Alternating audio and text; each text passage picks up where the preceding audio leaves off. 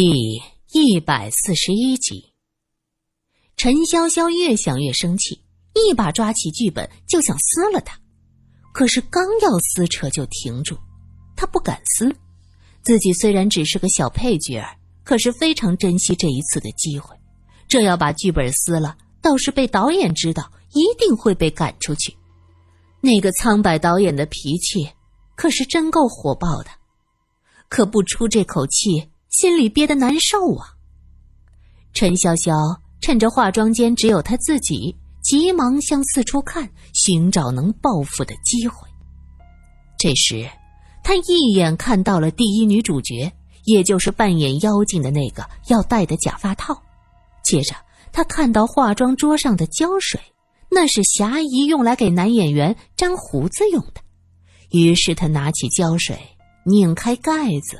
小心的往假发套里倒了一点他心想：“你不是女一号吗？你不是很牛吗？让你弄一头胶水，看你明天哭不哭。”陈潇潇忙完这些，就开心的哼着歌，拎着剧本走出了化妆间。刚出门，就看到几个工作人员聚在一起嘀咕着。他走进了去听，原来是灯光小马。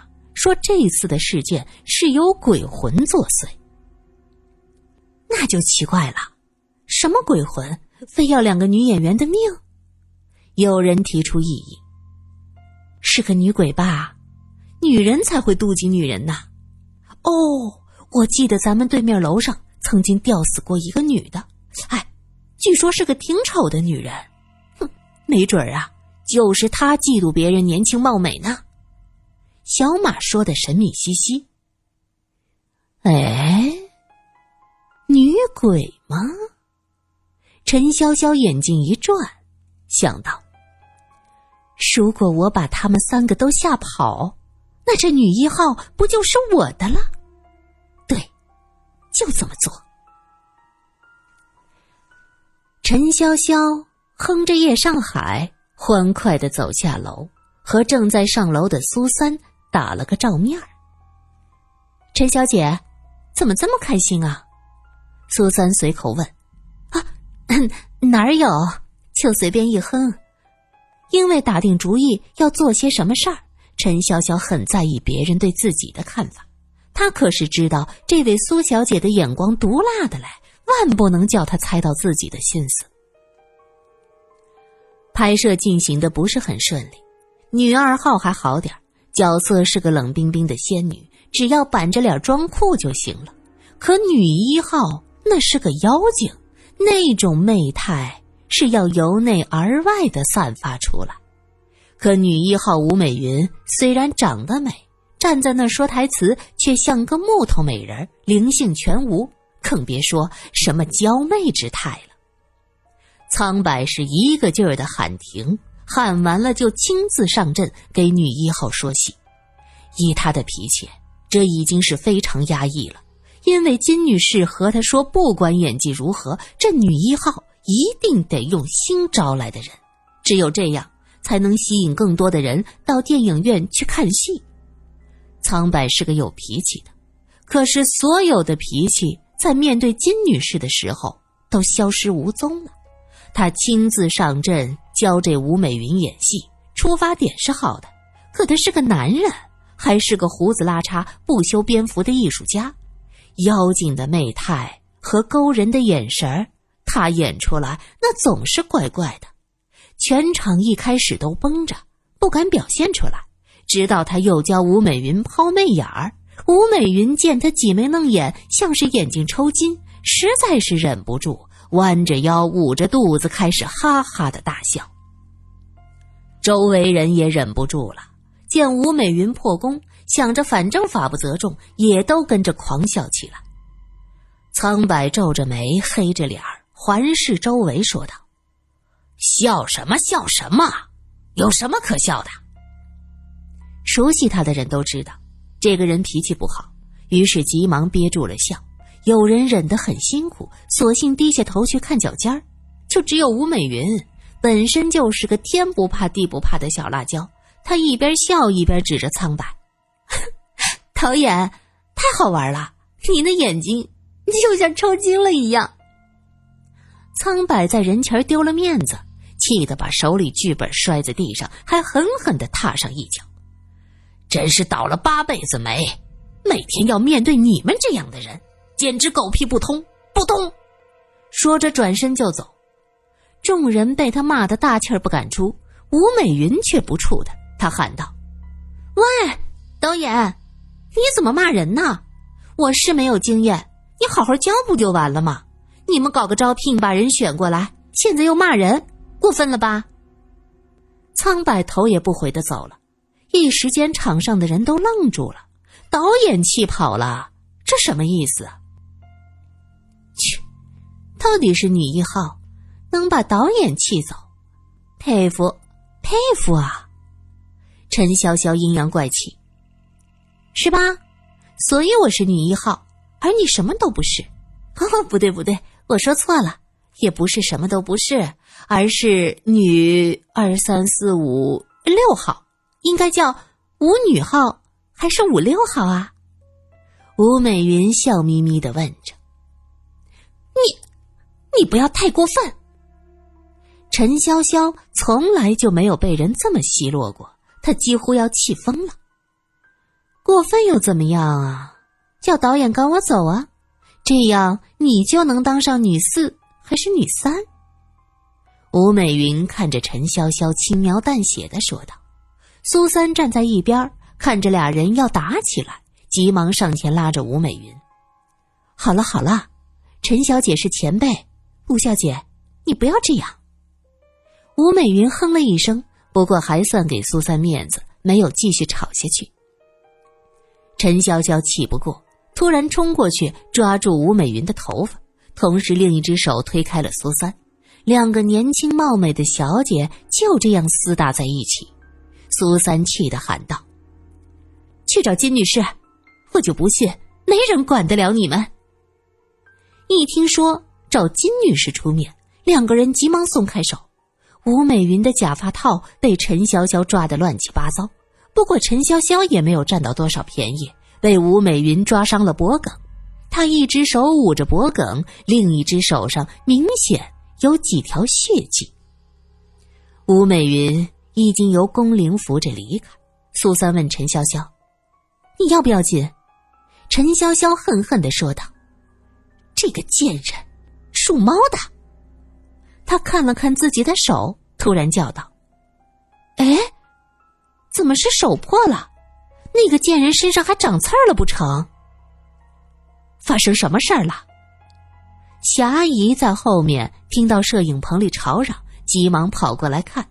陈潇潇一撇嘴，哭道：“霞姨，这地方没法待了，连新人都欺负我，还打我。”霞姨有些不信：“哟，不是吧？那三位小姐看着人不错呀，你看看，这里都出血了，就是那个女医，叫叫什么来着？哈，吴美云，就是她挠的。什么美云美云？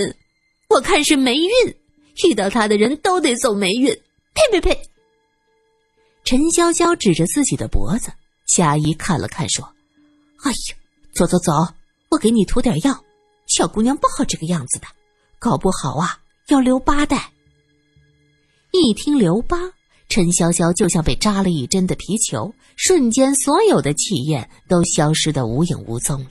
他瘪着嘴问道：“手上也疼，好像被什么东西扎了一下。”霞姨拖着陈潇潇去化妆间上药，金女士这时已经赶了过来。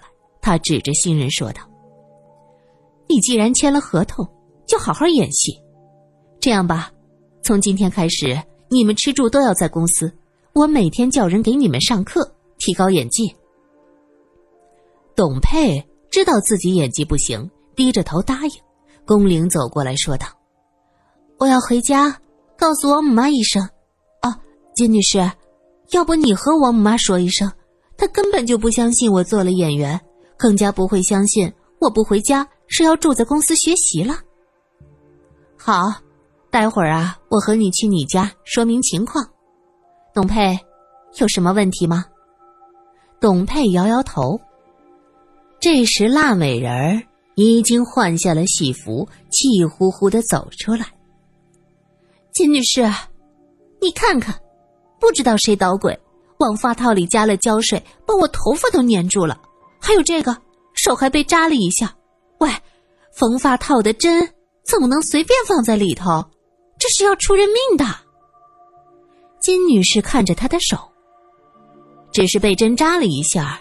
做演员要学会吃苦，吃得苦中苦，方为人上人。你看看你。被针扎一下就掉眼泪，还真是一物降一物。这吴美云其实是金女士早年的影迷，还是有几分触金女士的。听她这么说，也只能撅着嘴。发套里有针，什么样的针？苏三在一边突然问：“我不晓得呀，八成是缝衣服的吧？我没有做过这些，不认得这针是做什么的。反正……”细细长长的针喽，随手扔一边了，这个很重要吗？哎，苏小姐，你是不是要帮我查是谁用针扎我呀？快，带我去找那根针。苏三一把抓住吴美云的手，这很重要，你知道吗？大家都不知道发生了什么事儿，可是金女士非常相信苏三的判断力，她也说道：“那。”就去找找。吴美云带着苏三和金女士来到道具间，指着桌子说道：“喏，发套和针我就扔在那儿了。可现在的桌上只有发套，并没有他说的那根针。哎，奇怪了，针到哪里去了？”吴美云蹲下身子，在地上仔仔细细的找着，应该。被放针的人拿走了。苏三看向金女士：“阿姐，我现在有个大胆的想法。”苏三站在门外，听着法医工作室传来滋滋的电锯声，铁铲和铁锅摩擦的声音被很多人认为是刺耳而聒噪的。这种刺耳影响的不单单是耳膜，它会唤起人类内心最深处的恐惧。其实，这种恐惧来自远古人类的记忆。那时，古人类部落相残，食人是一种生存的需要。一个被俘虏的人将会被从头到脚吃得干干净净，就连头颅内的脑浆、骨头里的骨髓都会被吃掉。而锯断或砍凿这些坚硬的骨头的声音，足以让人产生极度的恐惧。这种恐惧，经过一代代的基因固化，最终遗传了下来。而现在，苏三的心里毛毛的，因为萧琴就在里头锯死者的头盖骨。这种声音，像是一直要钻进他心里去，抓住他的心脏，用力一捏，让他窒息。苏三紧紧的捂着耳朵。过了一会儿，门开了。苗一面色苍白的站在门前。怎么样？苏三问道。苗一点头。找到了，脑袋里有一根针。苏三壮着胆子走进法医工作室。萧琴摘下帽子，轻轻的拍了几下，正好苏三从身边过去，他急忙站住，瞪着萧琴。后者微微一笑，哼，上边有点骨粉，没事儿。和肥料差不多。萧琴指着桌上的盘子，看吧，两个都有针，很长，不像是缝衣服的。苏三捂住一只眼睛，小心的走到桌边。捂住一只眼睛的原因是他很怕看到不远处那两个被锯开的头颅，因为要锯开头骨，头发已经被剃掉。昔日的两个大明星都成了秃头。上边被锯开，形成黑乎乎的一个洞，透出带着腥甜气味的脑浆。苏三不敢去看那两个头颅，更加不敢看头顶那个碗大的洞。他匆匆瞟了桌上白色的铁盘子一眼，那里头是两根又细又长的针。这是针灸用的。苏三做出了判断。这种细针被扎进脑部穴位，阻断了死者的神经。萧晴哐当一声将锯子丢在一边，那声音很大，吓了苏三一跳。他顺着声音看过去，发现那锯子的边缘是一层灰白色的粉末，被萧琴这么一摔，这些粉末飞起来，落得哪儿哪儿都是。苏三立刻意识到这些灰色的粉末是什么，呀的一声往后一退。萧琴哈哈大笑：“哼，我告诉你，这屋子里到处都是骨粉。哦，对了，你手里按着的那个地方也有。你进屋就呼吸进去，你还能躲哪儿去？”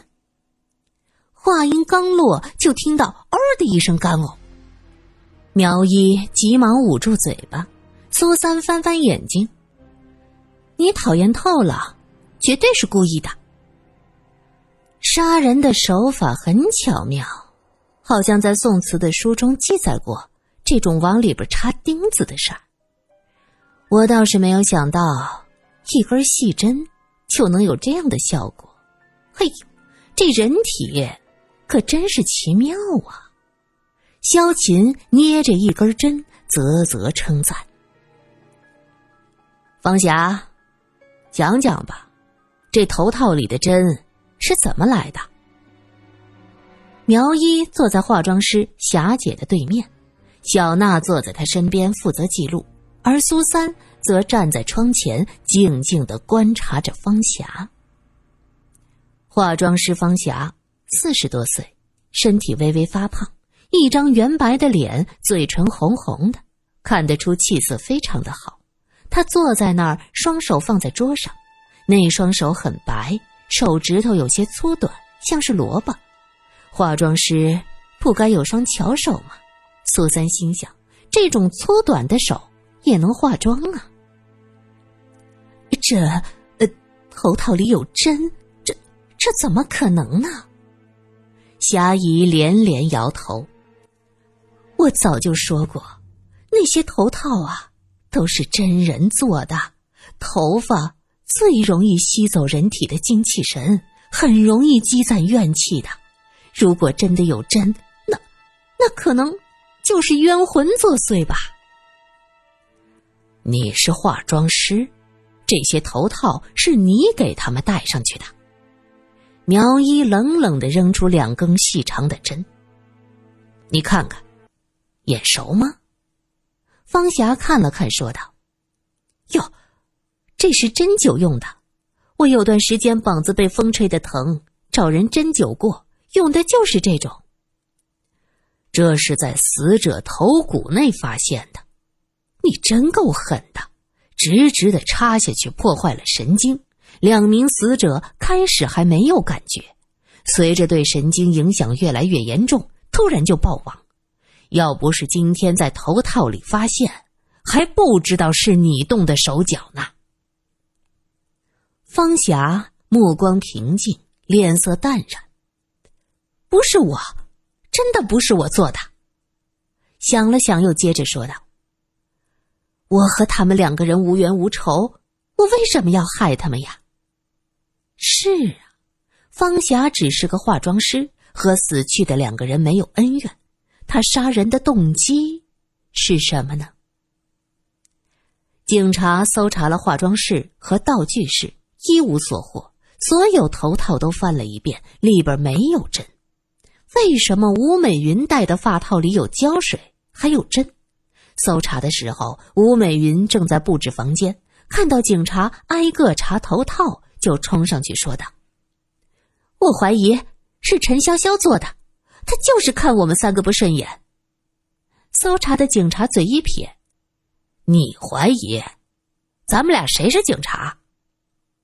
吴美云根本就不怕他的奚落，坚持的说道：“你们抓走了霞姨，为什么不抓陈潇潇？他和白玉瑶、尹玉珍基本是同时出道的，却一直被他们俩甩在后头。他可是有动机的。”这时，女场记正好走过来，她插嘴道。吴小姐，你才来几天呢，就搞这种事情，你不好这样的。吴美云嘴一撇：“我是提醒警察先生，他要是清白，那理直气壮被警察调查一番呗。”这边搜查完毕，并没有什么有价值的发现。警察刚要收队，就看到苏三自己回来了。虽然没有任何证据表明是方霞做的，但还是可以将他羁押二十四小时。吴美云一见苏三，高兴的扑上去：“苏小姐，你快来看看，给我们的宿舍。”